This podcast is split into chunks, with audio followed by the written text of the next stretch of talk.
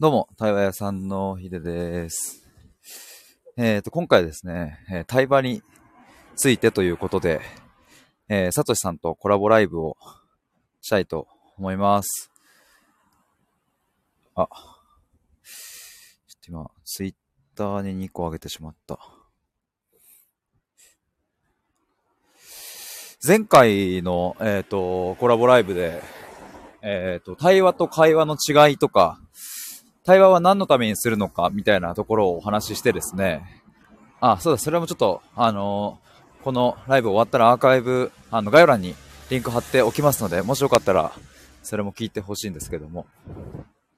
まあ、そこで結構話が盛り上がりまして、で、またちょっと次回もやろうということで、今日のこの回が、えー実現しました。まあ、あの、テーマはね、対話についてっていうことで、えっ、と、めちゃくちゃ、なんかざっくりしておりますが、あの、まあ、サトシさんとの対話の時は、まあ、めちゃくちゃ、ざっくりが、あの、結構楽しかったりもするので、こんな感じにしております。あ、サトシさん、こんにちは。招待します。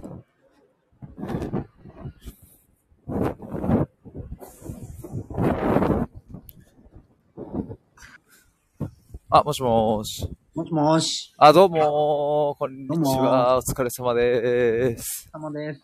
ちょっと外を歩きながらになるんですけれども、声大丈夫ですか僕の？大丈夫。あ、よかったです、よかったです。そうか、外、外でもこんなにクリアなのね。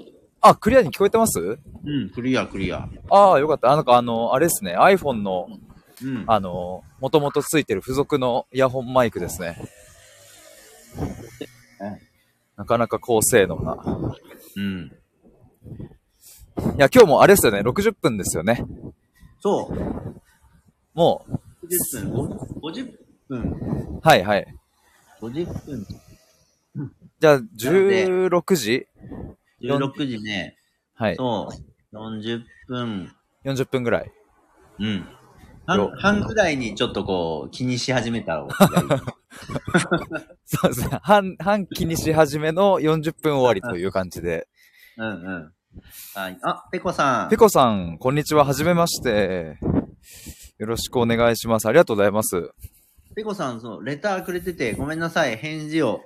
あ返事できなくてごめんなさい。シャトシさんの方聞聞かれたんですね。あのー、多分同じ民族、同じ民族。同じ民族だと思われます。いや、ありがとうございます。そうそう。そうそう。いやー。まあ前回から、あ、1週間ちょいくらいですかね。そうだね。はいうんうん。うんうん。まあもう対話についてっていう、まあめちゃくちゃざっくりした感じにしましたけど。あんまりね、あの、絞らずに今日、今日になってしまった。そうですね。うんうんまあ前回はあの対話と会話の違いとか、うん。うん。対話って何のためにするのみたいなとこを話しましたけど、うんうんうん。まああの時間が足りなくなり、まあ、今回ということですが、ね。どういう入り口が良さそうですかね？なんかね、はい。あの、浮かんでるとこで言うと、はい。えっと、まあ、二つあって、はいはいはい。えっと、その、対話をするとどうなるのって話この間したけど、はいなんでするのっていうね、うんうん。あの、なんでヒデさんは対話してるのなんで僕は対話してるのっていうのも面白いかな。あー、なるほど。ちょっとこう絞っていく感じですね。僕たちはそもそもっていう。そうそうそうそうそう。うんああ、確かにそれは面白い。はい。うん。っていうのと、うんうん。なんかこう、対話と、うんえっ、と、なんか他の、うん、例えば対話と子育て、僕だったら対話と子育てとか、はいはい。なんだろうね、対話と仕事とか、はいはいはい。なんかこう、対話っていうのを他のものと組み合わせたときにどんな風にこう見えてくるかとか、対話的に見ると仕事ってどんな風に見えてくるかとか。そういう切り口。いやー、面白いですね。そして僕は今パンを食べながら。あ、今昼、昼飯の時間ですか？そうそう、昼飯、そうだね。なるほどな。いや、もうちょっと、早速1個目のところ。はい。めちゃくちゃ興味深い。確かに前回はその、うん。あれですよね。ちょっと、もうちょっと広い感じで、そもそも対話と会話の違いって何とか、うんそもそも対話って何のためにするのっていう、ちょっと広い視点でしたけど、うんうんうん。じゃあ一体僕は何でするのか、サトシさんは何でするのかっていう、そうそうそそこに絞って、いや、これはちょっと本当いや、もう、テンションが一気に上がりましたね。う。そう。で、なんで、なんでするのって時に、なんかそういう、なんか自分がやってる仕事のこととか、はいはい。なんか状況でいう子育てのこととか、なんかそういう具体的な自分の生活なり、はい生きてきたね、その経験とかと、何かしら繋がってくる話になるかな、みたいな。うんうん、いや、そうですね。間違いないですね。うんうんうん。ええなる、えちょっともう早速、じゃあ、サトシさんから、うんうえ聞きたいっすわ、僕。その、サトシさんはどうして 対話をするのかっていう。ね。ね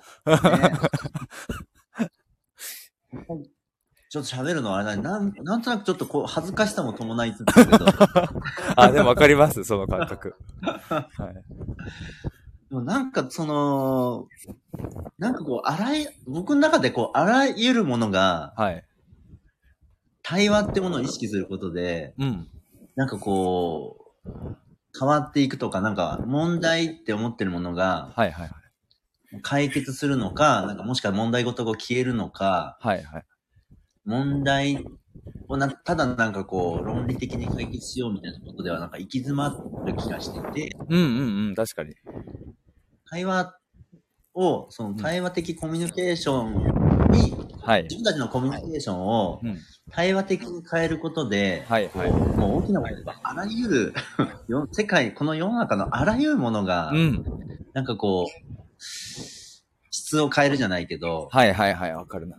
だし、そもそも、なんかその、今、今世の中で、例えば何かが解決してきているプロセスだったり、うんうんうん。誰かが幸せになっているプロセスだったり、はい。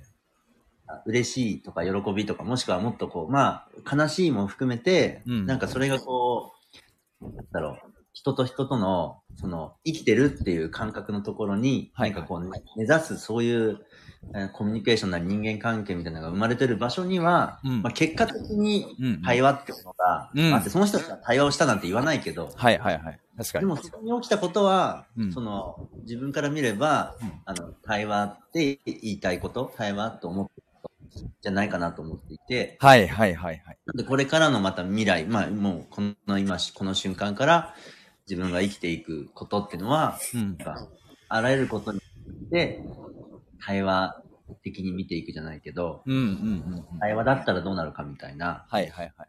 ことをすることで、より自分が生きてる感じ、もしくは一緒にいる人と生きてる感じ、喜びなり、ね、悲しみも含めてちゃんと味わっていける人生、満たされていくっていう、なんかそういう道筋が対話ってものを、うん。あの、していくことで、こう、歩いていけるんじゃないかなっていう、なるほど。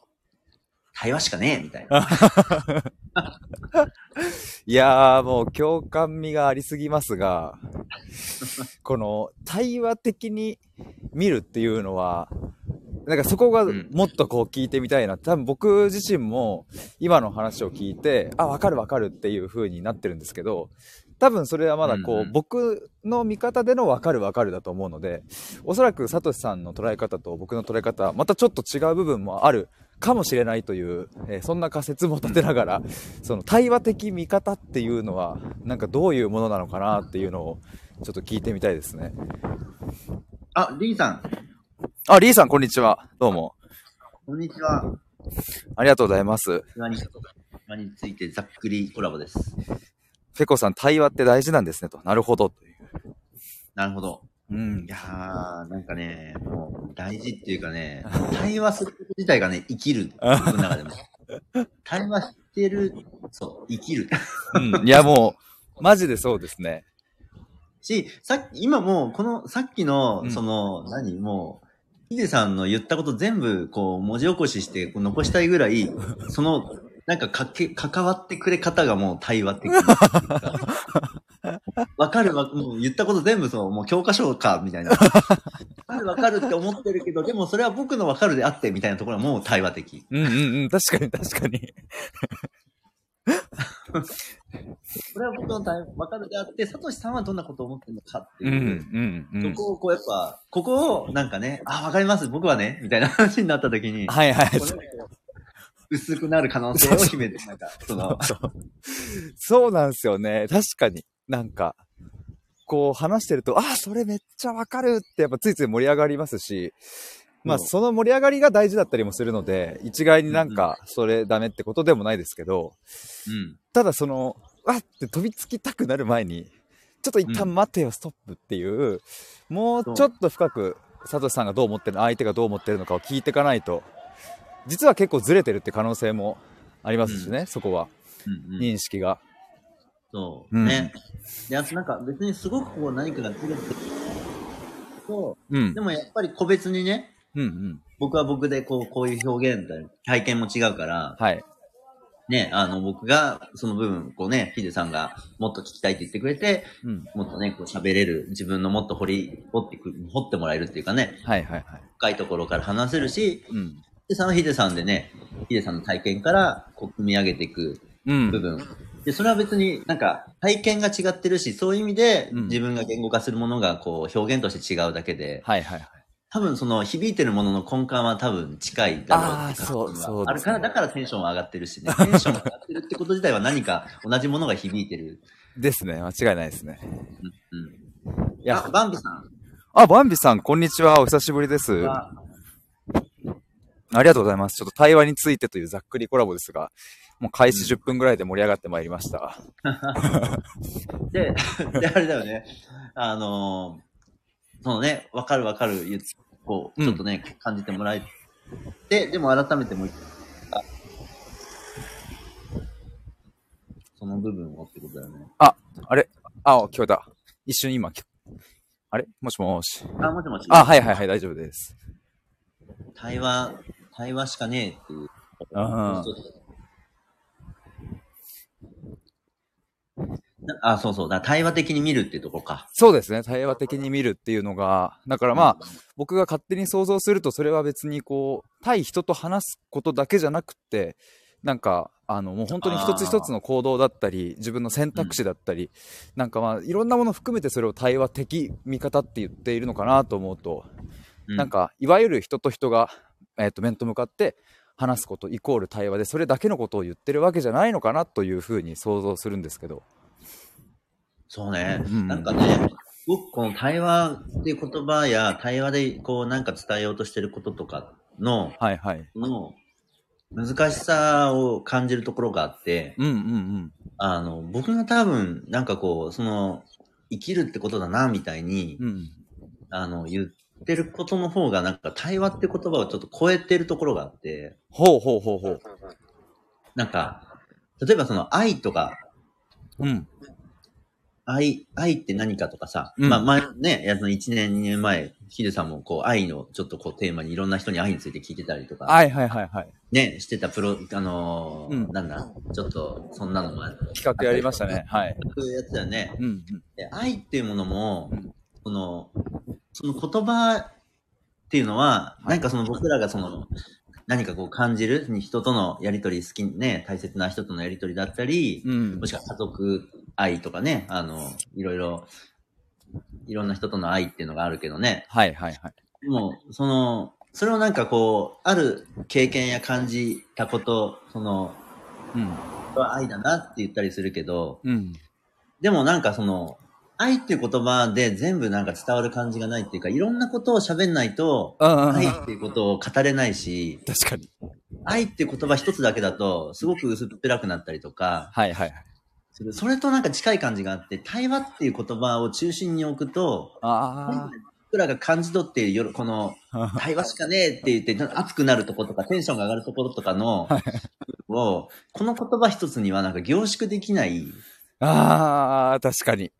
ところがあって、うんうんで、だから多分その今日なんかちょっとこう、対話っていうものを他のものとこう、なんか繋げてみたいっていうのは多分この対話って言葉だけでは表現しきれないものを、ああ、はいはいはい、なるほど。ちょっとこう、ヒデさんと交換したくて、はいはいはいはい。言ってるところがあるなと思って、なるほどだ。まさにだな、本当に。で、多分でも、その、なんかこう、言葉を超えているもの、っていうか、そもそもまあ言葉っていうのは僕らが感じてたりうん。する感覚の部分から、なんか言葉にこう、少しこう、なんだ、組み上げてくるはいはいはい。時に、うんやっぱりこう、ね、あの、全部が言語化できないから、確かに確かに。うん、うん。一つはこう、対話的っていうのの中に込めてるものとしては、はい。言葉の、うん言葉、なんったらいいんだろうな。言葉だけではその、伝えきれてないものまで感じ取るような感度のコミュニケーシあー、なるほど。はい。めっちゃしっくりくるですね、それ。確かに。そ、そこはすごい、なんか、言葉だけをやり取りするのは論理とか、はいはいはいはい。ね、なんかそういうところで、あの、住ん、まあ、住んでしまうとか、もしくは済ましてしまうとか、ー。はいはいはいはい。うん。そうそうそう。その、その人が使っている言葉がやっぱりどこから出てきてるか、どういう感覚から、どういう見解から出てきてるかっていうところまで、汲み取ろうとする感を伴ったコミュニケーションを、おー。いいっすね。めちゃくちゃしっくりきますね。それなしにはちょっとやっぱり対話という、だからそれがあるから生きるっていうことをうん。感じ取れてくるし、生きがいとかね、なんかそういう喜びとか、そういうものがちゃんとやり取りできる、うんうんうんうんうん。あの、コミュニケーションになるんじゃないかなと思うんだよね。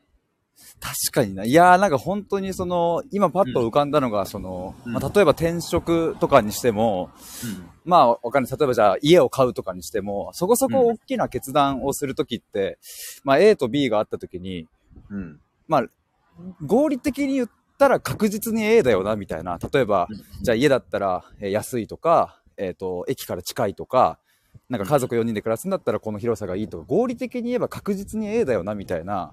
うん。時に、いや、B、いや、B も惹かれるみたいな、特に理由は言えないんだけど、みたいな時に、あまあ、ここでまあ、どっちを選ぶかっていうのは、まあ、その、対話的な見方をしなければ、まあ、でも、ええ、ええか。ええだな、みたいな感じにななりそうですけど、まあ、なんかその、実は言葉にできない部分の直感とか感性みたいなものは、やっぱり B を欲しててみたいな。で、そこで対話的にこう、なんか、あの、落ちてしまうようなところも、こう、ちゃんと組み上げて組み上げていくと、うんいや、実は B の方が、あの、なんか自分にとって選択肢としてはいいんじゃないかみたいなことも、まあいろんなシーンであるよなっていうのを今ちょっと佐藤さんの話を聞きながら、はいはいはい。うん、思いましたね。ああ、いやーなんか、いい、いい例えくれるな めっちゃ触発される。マジですか、うんやったー。なんかね、その今の話で、自分が、その、こう触発されるとこでいくと、はい。その合理性って、うん。あのーそう、ヒデさんが例えに使ってくれたような合合理的考え方っていうのは、はいはい。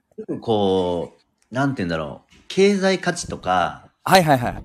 効率性とか、測れる部分ですよね。あそうそう、測れるもの、そうなのよ。うんうん。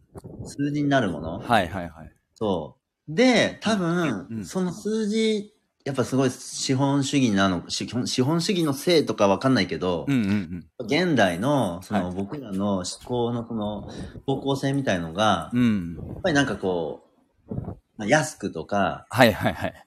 お得とかね、確かに確かに。よくとか便利でみたいな方にうんうん。考えるその優先順位がやっぱりすごくこう、も、まあ持ってかれてるっていうのは、そうんのちょっと危機感があるから持ってかれるっていう表現を使うんだけど、はい。そういうふうに考えた方がいい場面ってのはいっぱいあるけど、うんうん。それだけになってきたときに、うん本来そういう換算されないものとか、うん。貨幣価値にできないものとか、うんうん。なんかそういうものまで、その、もしくはそういうものが、あの、僕らのその決断の中に含まれなくなっていくはいはいはいはい。っていう時にう、ん。すごく危ないんじゃないかうん。その人生、本当に生きるっていう方向で考えれば、うん。生きるってことは別に貨幣価値にならないから、はいはいはい。生きるってことは本来、こう、最後ね、死ぬまでに、こう、何かこの生命ってものを満たして生きていきたいときに、うんうん。貨幣価値基準だけで日常のせ選択をしていくっていうのは、あーすごい危ないうんうんうんうん。なと思うし、はい。それによって、やっぱ今の、うん。こう、なんだろう、虚しくなったりとか、はいはいはい。なんか虚無感みたいな話もしたっけ？いかやー、しましたね。ね、うんあの、こう、何かこう満たされなかはいはいはい。永遠と続くみたいなことがすごく広がっちゃってるんじゃないかっていうところに対して、うん。対話っていうのは、そういうものから対抗するコミュニケーションとして、うんうんしかも僕らがその本当に生きてうん。うん。喜んだりとか、うんうん。なんかこう、生きてきてよかったって思える実感を得るためうん。には、取り戻すその実感を取り戻すには、やっぱり対話っていう視点で何か自分の日常を見直していったりはいはいはい。していく必要があるんじゃないかっていう、その、この状況に対する一つの対抗手段として、もしくはも大きな対抗手段として、うんうん。もっと対話っていうものをみんなとやっていきたいっていうのは。あ僕あ、対抗手段もまさにドンピシャっすね。なんか。うん、ま、マジで対対抗手段ってすごい、これもしっくりくるな。ね。うん。戦い、戦いっちゃ戦いだよなと思う。戦いそうですね。と、あの、抗いたいものがあって、うん抗う手段としての対話。はいはいはいはい。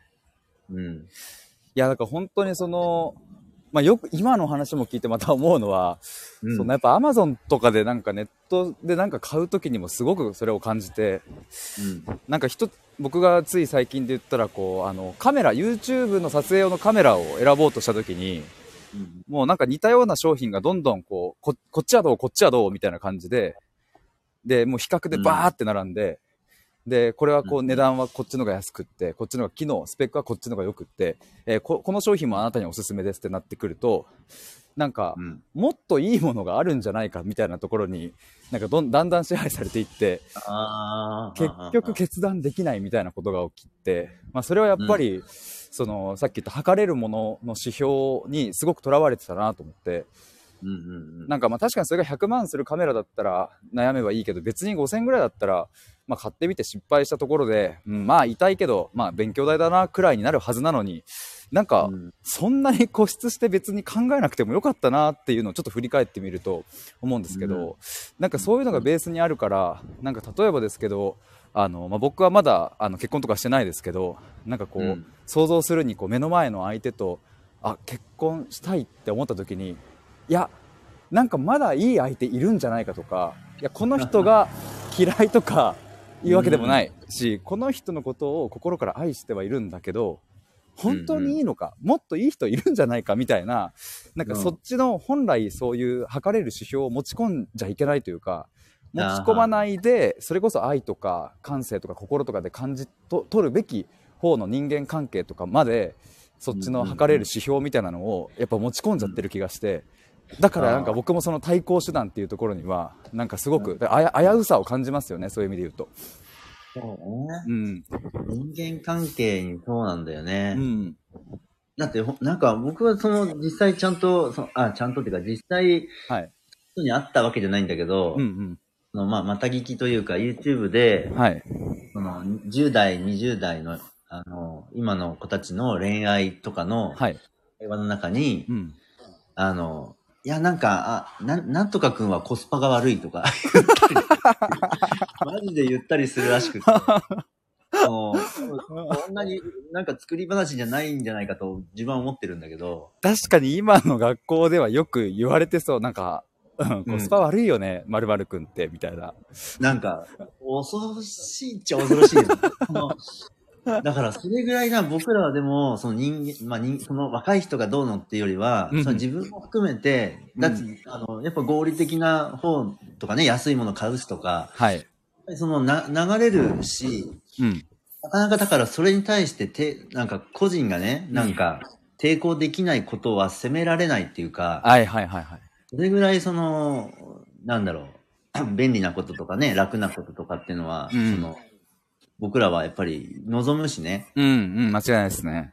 そう。ね、やっぱりいいもの欲しいと思う思考もあれ、ある、なあれば、そのね、いろんな選択肢前に出されたら、はいはいはい。ヒデさんのね、カメラの時みたいに、うん。いいもの欲しいっていうのが自然に出てくるそうですねけど。うん。そこを出てきちゃいけないんじゃなくて、うん出てくるんだけど、うん。やっぱ抵抗しできるものを持っておきたい。はいはいはいはい。そう、めっちゃわかるですね。で、その、や、やべ、もしかしてこれやばくね？みたいなことが思える、うんうんうんうん。まずそのアンテナをはいはいはいはい。自分の中で作るみたいなうん。のは、そうね。それに対話的って言える感じはちょっと飛躍するけど、うんうんうん対話、自分は対話的なコミュニケーションを日頃いろんな人と取ったり、うん。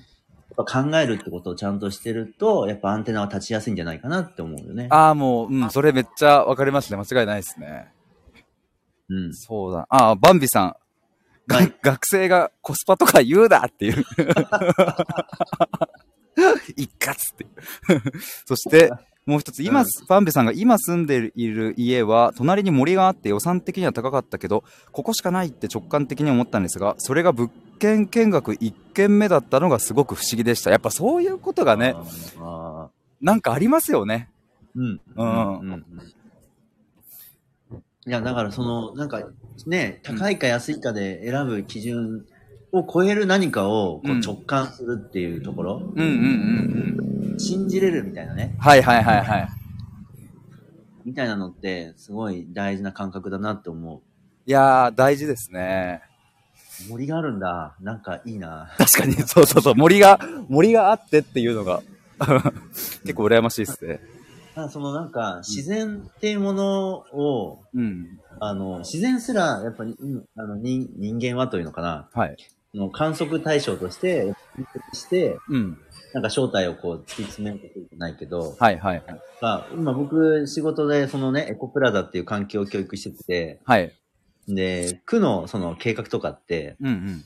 例えばその自然を増やそうみたいな話でこう、うん都市都市環境をこう何パーセントの緑の率にしようとかさ、数字になるんだよね。へえ、はいはいはいはいで。それが確かそういう風にデータ化して、なんかね、その戦戦略というか今後の未来を考えていくっていうのは、うん。もちろん一方ではあり、必要な、そのね、うんうんあの、ことだと思うんですけども、それに引っ張られていくはい。ことが怖いっていううんうか、んそれだけじゃない指標をちゃんとこう、緑が少なかったとしても、うんその緑と、その、個人的な体験としての豊かさとか、はいはいはい。いうところに本来のその、僕らの現実があるから、うんうん。どんなにその、都市の中に緑がいっぱいあっても、うん。現実の暮らしの中で自然との触れ合いがないとか、はいはいはい。ね、そこになんか虫とかなんかいろんな子供が発見するのか、大人が何かね、うん。えーなんか気持ち、気持ち、快適な体験をするのかみたいなことまでが初めて僕らの本本来のリアルなはいはいはいはい。緑との関わりになるから、別に都市にいっぱい緑があるかないかは、実はそこの体験にはそこまで影響しなかったりもするしとか。うーん、確かに確かに。なんかね、僕すごい、あの、尊敬してる人っていうか、興味深い友人がいて、はい。えーその街の緑っていうのをいろいろ考えてる人なんだけど、ほうほあの、通過する緑っていらないよねっていうか、その、通過す、緑だけじゃないんだけど、はい街っていうのをうんどう豊かにするかっていう時に、う。はい。通過する場所ばっかの街ってどうなのって。ほう面白いですね。歩いた道が豊かな体験になってる街っていいよねって。おー、なるほど。はい。商店街とかも、うん。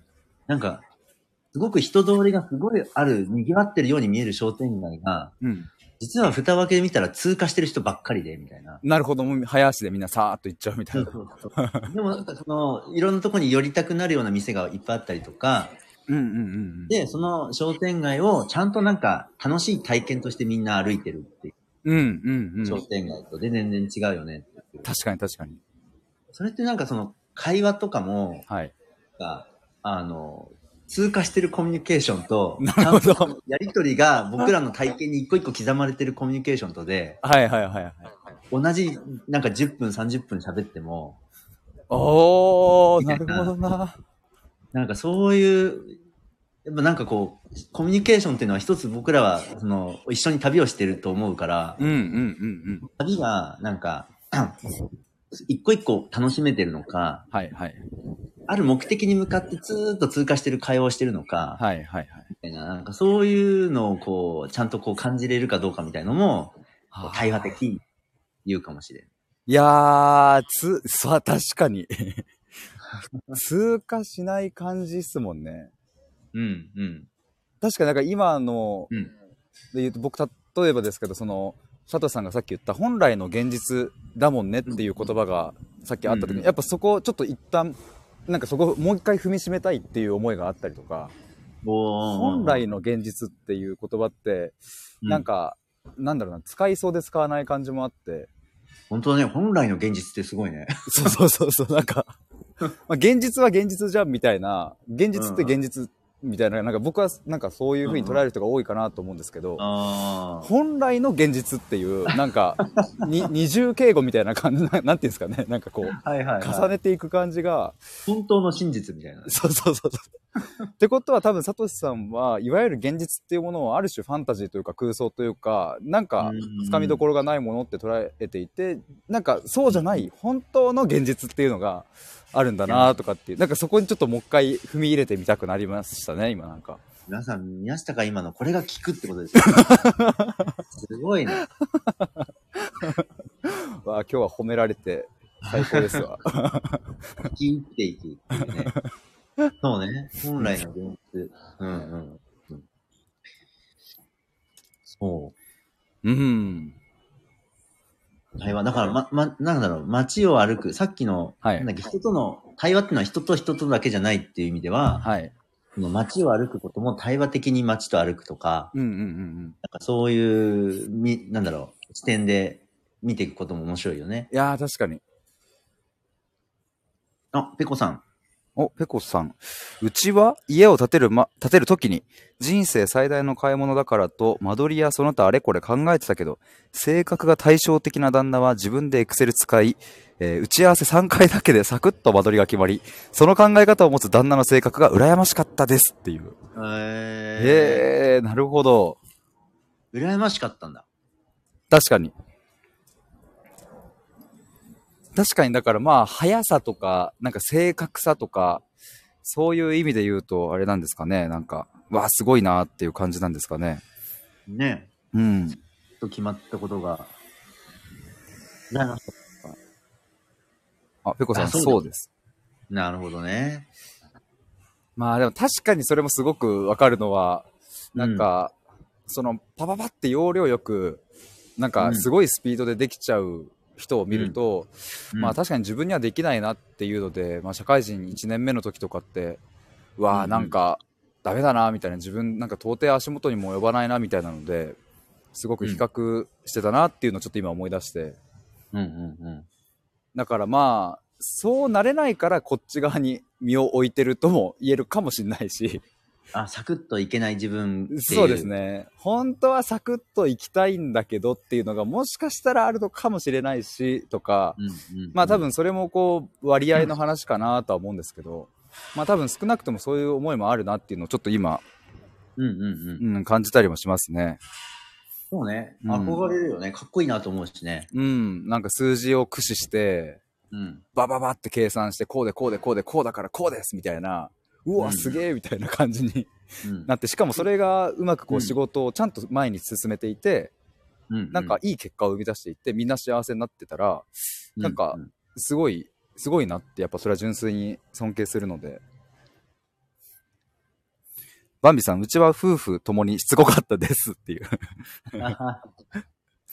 ペコさんも、あ、そうですね、というところですがう。んうん。僕、そのペコさんがあれこれ考えたところも気になる。確かに。うん。何、どういう気も、思いがあってあれこれ考えたのかとか。うんうんうん。と、なんか逆になんか、まあこれ文章ね、これだけだからだけど、うん。なんかサクッと決まっちゃって、うんペコさんの思いとかは、ちゃんとなんかどうだったか大丈夫だったかなとか、確かに確かに。うん。なんか最大のねうん、買い物だから、やっぱりいろいろね、た大事にしたいじゃないけどね、簡単には決めれないっていう思いがあった。それは、はいなんかはい。、どどんな風にちゃんとこう、ちゃんとなんか、確かに確かに。あ、スタッカートさん、あこんにちは。ありがとうございます。ありがとうございます。あ対話の話をしております。いやー、すごいな、確かにな。あ、住みやすかったので助かりました。よかった。あー、はいはいはい。なるほど。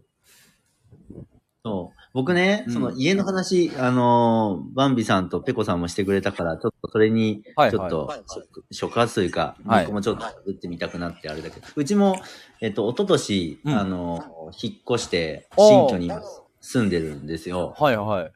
妻の実家の建て替えが、あの、あって、ほうほうほうでそこに2世帯で住んでるんだけど、やっぱり、すごい打ち合わせ、うちは結構、それこそ、あの、しつこく、バンビさん家に近い、うんうん。うん。で、サクッとできる、あの、ふ、あの、二人でもなかったので、で、かなりしつこくやったんですけど、はいはい。それでもやっぱりなんかまだ、あの、ま、ま、これもこうしたらよかったかな、あれもし、で、やっぱ残ったりもしてて、なるほど。んで、理想、なんかその、家を、設計士さんへのちょっとこう、うん。理想みたいのが自分の中にあるのは、やっぱり、対話を、うん。対話のできる設計士さんがいたらいいなっていうのがあすごい思うところがあって、はい。で、それこそその、なんだろう、家を設計するっていうのでう、ん。こう、家っていうのはこんな風にできますよ。で要望を言ったら、あ、じゃあこんな風にできますよっていうのが、うんうん。なんかちょっと一つこう、方程式みたいな感じで、うん。あ、それうんならこうですよ、それならこうですよ、みたいになっちゃうのは結構寂しくて、確かに確かに。なんかその家を作るっていうのは、うん僕らの暮らしに影響する形のことだから、家っていうのは。はいはいはいはい。家の形によって僕らの暮らしが決まるっていう時に、うんうん。僕らがどんな暮らしをしたいか、どんな生活をしていきたいかっていうことを、うんうんうん。あ、の、組んで、うんその暮らしを実現するなら、こういう間取りとか、うんうん。家の形みたいな風なやりとり、あの、したかったなっていうのがね、実は心残りでちょっとあって。あ、それはじゃあ、あんまりできなかったなっていあんまり、う。ちょっとあんまりできなかった。なる、少し結構、僕らは結構こんな暮らしがしたいみたいなことは言ったんだけど、あんまり多分ピンとこなかったか、うんうんうんうん。そんなにこう、組んでもらえてない、そのすごいいい設計士さんではあったんだけど、はいはいはいはい。そのちょっと理想の部分、その、まあ、ハードルが高いとは思いつつ、うんうんうんあまりね、汲み取ってもらえなかったところもあったんだようん。ね。なるほどなー なるほどな。それでもいろんなシーンで起きそうですよね、なんかあ。んなシーンであるね。うん。だからもうそれこそもうバリバリ優秀で数字扱えて仕事も早くてなんかもう何でもできちゃいますだけどあんまりこの言葉外のところは汲み取れませんっていう人となんか数字もそんな得意ではないし、速さもそうでもないけれどもなんか言葉では伝わりきらないところもなんかこう組んでもらえる人ってなった時に、まあもちろんその多分一長一短でその環境にもよるとは思いますけど、なん、か言葉外のところとか感覚とか感性をちゃんと組んでくれてそれを形にしてくれる人がいてくれると、なんか、うん。あのこ僕たち民族としてはすごくなんか僕たち民族ね、嬉しいですよね。バンビさんが僕らの暮らしにもっと食いついてくださいって言えないですよね。そうそうでも本当対話もそうっすよねなんかうん。えもっと興味持って聞いてよなんて言ったらうんもう余計に興味が持てなくなったりもするし、あうんーでも、もうさ最後のギリギリの時はもうそういう、もう叫びでいい気もするよね、会話。あ前回あの議論みたいな対話みたいな話もしてましたもんね。ああ、そうそう、もうなんかぶつかり合いの対話。はいはいはいはい。うん、体と体のもう、うん。叫び、叫び合い対話。確かに本当相撲みたいな感じですよね。もうガーンといって。そうそうそう。いやーあ、スタッカーさんはお知らせで来てくれて、よかったお知らせして。ありがとうございます。ありがとうございます。さっきね、うん思い浮かんでたのが何だったっけ？はい。あ、そうそうそう。うん今、あの、僕人生で初めてマーケティングの本読んでんですけど、ああ、なんか最近言ってましたね。ツイッターとかにそううん。この本がまた面白くてね。はいはい。で、そのマーケティングって僕ちょっとうさんくさい概念かなって勝手に先入観で思って、ああの、収録聞きまして、聞いた？で、なんかなんだっけな、いや、うん。マーケティングって、うーんと、ってなんか貯めた後に、うん。まあ正直人を騙してる感じがしちゃうんですよね、的なの を言った時に、僕も、うんその後に多分騙すみたいな言葉来そうだなと思って、それそれはやっぱ僕自身も、うんその感覚があるから、もしかしたら来るんじゃないかなと思って、あ、やっぱそうだよな、サトシさんと思って、うん、すごいなんかテンション上がってましたが、それ、それどうなんですか、最近は？そう、なんかね、うんあの、あ、サイコさん、こあ、サイコさん、こんにちは。んにちは。そして、バンビさん、そろそろ失礼します。ありがとうございました。ありがとうございます。お仕事中に。ありがとうございますはじめましてですね。サイコさん、はじめまして。対話についてお話をしてますって、今は、対話と今、ちょっと急にマーケティングっていうキーワードをぶっ込みまして、ヒデさんが何話すんだ、サトシこの野郎と思ってるところです、ね。思ってますね。なんでかっていうと、はいマーケティングのなんか、あの、うんか肝心要の、もう一番は、あのうん消費者目線なんだって。はいはいはいはいはい。で、それはよく聞くなと思ってて、でもうんやっぱそうだなってことはやっぱり本読んでてよくよく思うんだけど、その相手が何を望んでるかっていうこと、うんうん。で相手も知らない相手が望んでることまで思いを馳せるじゃないけど、うんうんうん。みたいな。ことをやって初めてマーケティングってことができてくるらしいんだけど、はいはいはいはい。騙すっていうのは、それを、それを騙すことに使ってしまえば、マーケティングっていうのは誰かを騙すこともできるかもしれないけど、確かにまあ道具の一種ってことですもんね。ね、うんで行為としては、やっぱり相手、自分じゃない他者が何を望んでるのか、何を感じてるのか、どんな風に生きてて、どんな風に生きていこうとしてるのか、うん。何を幸せと感じてるのかってことを、もうとことん理解する他者理解の、あの、スキルなんだ、なんだって書いてあって、あ。はいはいはいはい。あのその部分に関しては、まあ、対話と通じて、僕が、まあ、やりたいことと通じるなと思うんだけど、うんうんうんうん。さっき、あの、その家の話はい。をしたときに、うん僕らは家が欲しいって言って、家を、家が欲しいんですって買いに行くけど、うん。家が欲しいんじゃなくて。家を通じて、うん。その、幸せな暮らしとか、うんうんうんうん。家族との、その充実した家族との暮らしとか、その暮らしが欲しいんだってはいあって、はいはいはいはいはい。家が欲しいんじゃないっていう。あー、それはめちゃめちゃ深い。うん、確かに。すごいなんかね、あのーその本には書いてあった、あの言葉は、うんうん。がなんすごい昔の人の言葉らしいんだけど、はい。もう、すごい急にドリル、ちょっと急すぎるんだけど、ドリルの話が出てきて、ドリル、はいはいはい。ドリルってあの、ギャー、ギューンのドリルですか？そう、ギャーンのドリル。はいはい。で、ドリルが欲しい人は、うん。ドリルが欲しいんじゃなくて、穴が欲しいんだっていうわけ。確かに確かに確かに。うん確かに。言われてみれば確かにそうだって感じですね。確かに。なんかそういう、こう、これも結構目から鱗だなと思ってう、んうん自分が欲しいと思ってるものとうん。う、ん。で、言葉にして何が欲しいですって言ってるんだけど、うんうん奥にはもっと欲しいものがある。それを通じてもっと欲しいものがあるし、うん。うんうんうんなんかそういうのもなんかこう、人の言葉を聞くって言葉だけを聞いて、はいはいあ、わかるわかるじゃない、うんやっぱりその言葉の奥には何があるんだろうとか、なんでこの話をしたいんだろうとかとかね、はいはいはいはい。本当に出てきてないその人の気持ちとか思いとか、うんうん。そういうものまでやっぱりこう感じるものをやっぱ対話っていうのをね、前半も話してたけど、はあ。やるところにそういうものがやっぱあるなと思って、マーケ今読んでるマーケティングもやっぱそういう奥、言葉の奥、その人のはい。ね、出してるものの奥のことをやっぱり読み取ろうとする技術だしとか、うんうんうんなんかそういうことってすごい大事なんだなっていうのを、まあ、まあ大自分は大事にしていきたかったうん。し、はい。同じようなことがマーケティングにも書かれてて、すごい感動したし、はいはいはいはい。みたいな、なんかちょっと、まとまりなく、はい。いや、でもそれで言うと、なんか確かに僕もそのさ佐藤さんと印象はなんか似てて、うん。なんかマーケティングってなんかちょっとこうね騙すみたいなのもなんかあるんじゃないかみたいななんかその感覚もわかるんですけど、でも今お話聞くとなんかむしろ僕たちはそういう マーケティングとかまあちゃんと僕は勉強してないのでわかんないですけど実は得意な可能性もあったりしますよねなんか。ああ、ちゃんと勉強して ちゃんとその知識スキルを身につけた時に、うん。もしかするとそれをそのちゃんといいようにその人類が豊かな方向に進むような形のマーケティングとして何か自分のサービスや商品を届けるっていう方向だったりもしかしたら誰かのサービスをまだ届いてないサービスを届けるお手伝いができたりとか。い、やー。うん、もう、ヒデさんは、もう同じ、僕と同じ人間なんじゃないかと思う。魂が分裂した思考が全く一緒だよ、本当。すごいね。もいやだからちょっとサトシさんからその言葉を聞くとちょっと僕も、あれですかね森岡さんの本でしたっけ？う、そう、森岡剛さん。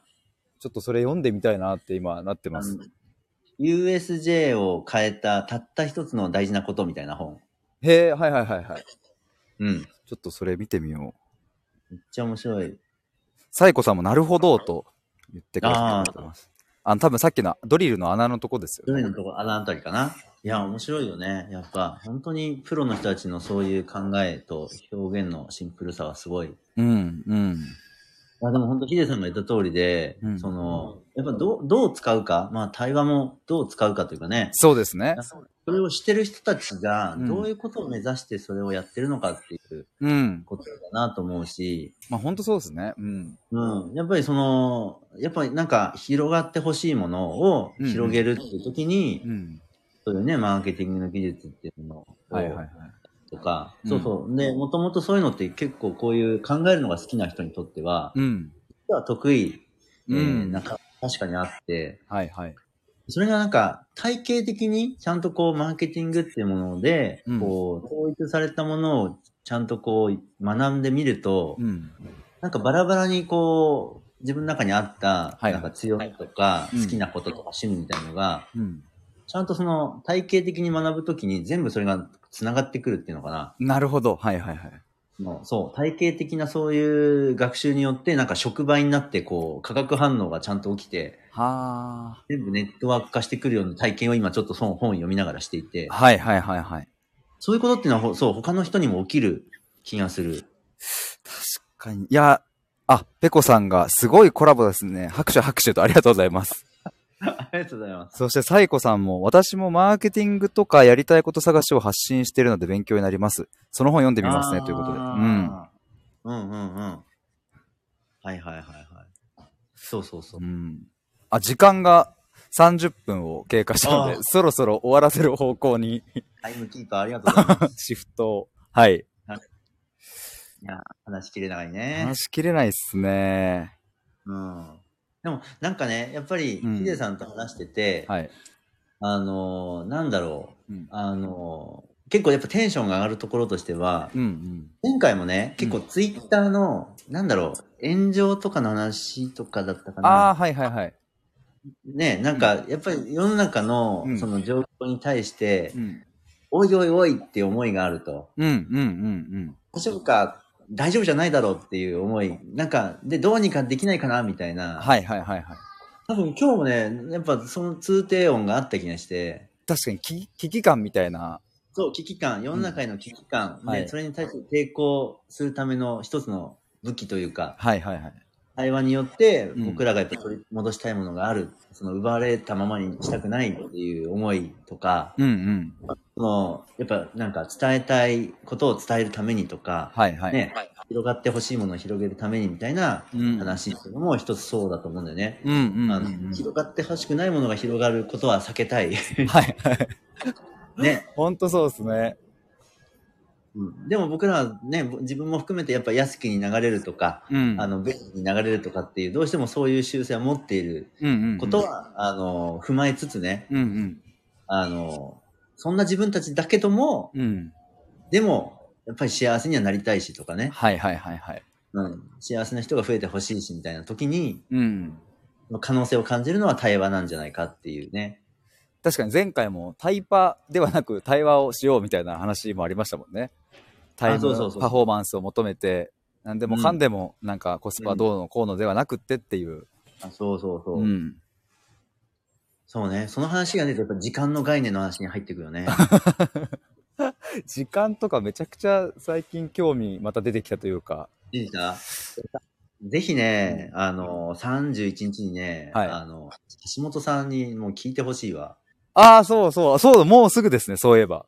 あさって。明後日だいや楽しそうなんですよね。そう、今聞いていただいてる方にお話しすると、そう、今度ね、あこれ、サトシさん主催になるんですか、うんそうです。の、対話会と呼んでいいんですかね、これは。何会になるんですか、まあ対話を超えて演座だね。演座、演座の会ですかね。まあ、うんそれを、うんサトシさんの、国彦さんは、橋本邦彦さんはし、なんか、え、そういえばどうやって出会ったんでしたっけ？いや、えっと、はいなんだろうね、やっぱ傾聴とか聞くってことを学びたくて、ははははは。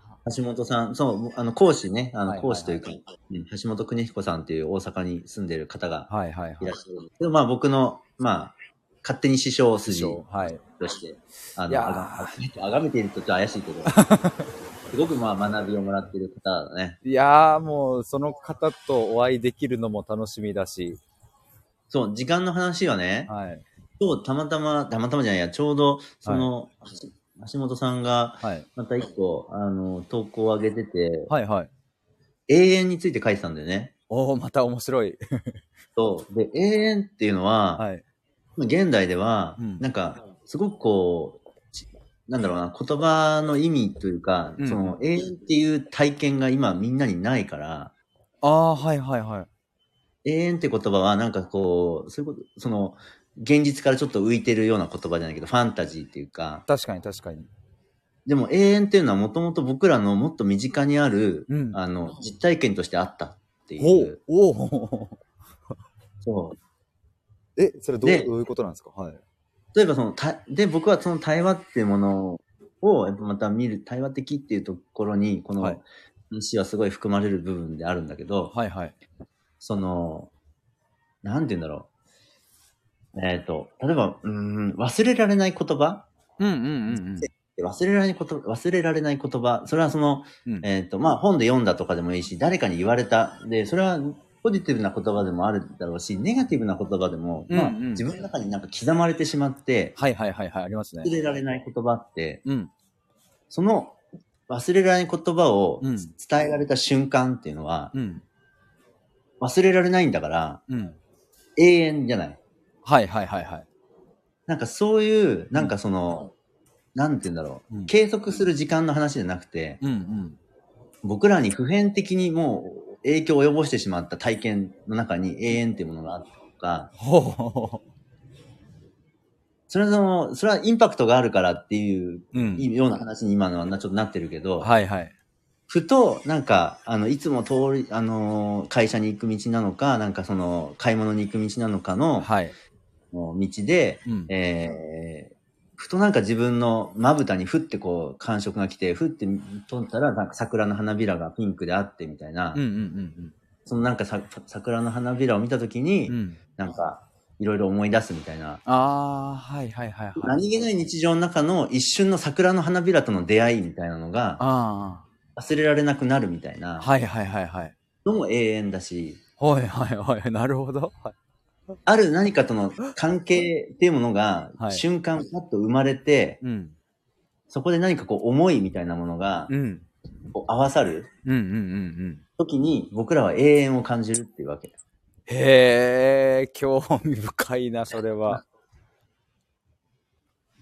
でその永遠っていうのは僕らをずい人一生涯支え続けるっていう。はあ、はいはい。たしいや、すごい。永遠という言葉の厚みがなんか、ものすごく増した感じがしますわ。ああ、この厚みが増すっていうところがいいよね。いや、いやでも本当すごい。なんか確かにでも言われてみれば、うん。なんでしょうね。なんか、永遠、あなたを永遠に愛します、愛しますみたいなのも、うん。その、永遠っていうのは別に千年後を指してるわけじゃなくって、まあ生きてる間をやっぱ指してるわけで、ってなると別に永遠っていうのはなんか意味的には、なんかまあ、今みたいなことにもなりそうだし、今あなたを愛しますっていうのをより強調すると永遠と愛し続けますみたいなことになりそうだし、なんかやっぱでもなんかその、ふっと蘇ってくる体験とか記憶とかって、やっぱり僕もたくさんあるなって思うので、なんか日常に、なんかオロナミン C とかを僕は見ると、あの、大学時代を思い出したりするんですけど、なんか、なんかさっきの桜の話で言うと僕はオロナミン C が僕の大学時代をこう想起させるんですけど、オロナミン C を見るたんびに僕は、あってなんかちょっとこう記憶がふっと蘇ってきたりして、へえ。だから永遠にオロナミン C と共に僕は生きていきますね。きっとこれから。この、今僕の中で起きることとしては、はい。ヒデさんとオロナミン C っていう、この関係性 が、僕に刻まれるわけ。なるほど。僕とオロナミン C。はい。そう。で、僕は今度コンビニでオロナミン C 見たときにヒデさんを思い出すんだよ。あ、オロナミン C って確かヒデさん、あなんかすごい永遠とか言ってたな、みたいな。オロナミン C と永遠ですみたいなこと言ってたな、みたいな。で、僕の中に、あの、その、永遠が一つ増える。はいはいはい。なるほど、なるほどち。ゃうかもしれないけど、はいはいはい。また思い出せると思うけどね。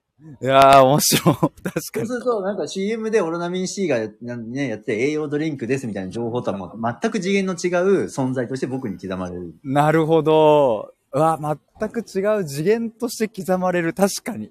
そう、次元が違うんだよ、もう。なんか栄養ドリンクですみたいな話じゃないんだよね、も確かに、確かに。ミン C イコールヒデさんなわけよ。めちゃくちゃおもろいですね。いやー、なんか最後のこの行き着いた先が僕はオロナミン C であったという、このなんか謎めいた結論で終わりそうな感じがとっても最高ですねオロ。ナミン C で終わろうよ。オロナミン C で。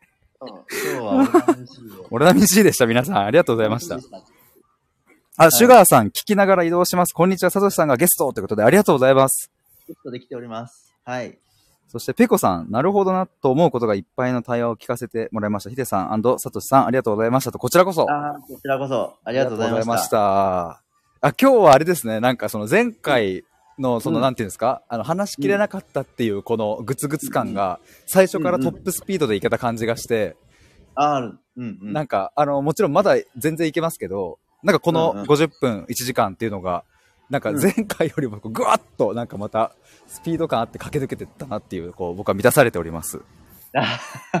もうね、うん。なんか、そう、今日は、その、この間のような、うんわあ、これからなのに、みたいなっていうのよりは、結構一個、うん。あの、オロナミン C のおかげで、そんなミシで結構、まあ、かなり満たされた感が。満たされました。いうんうん。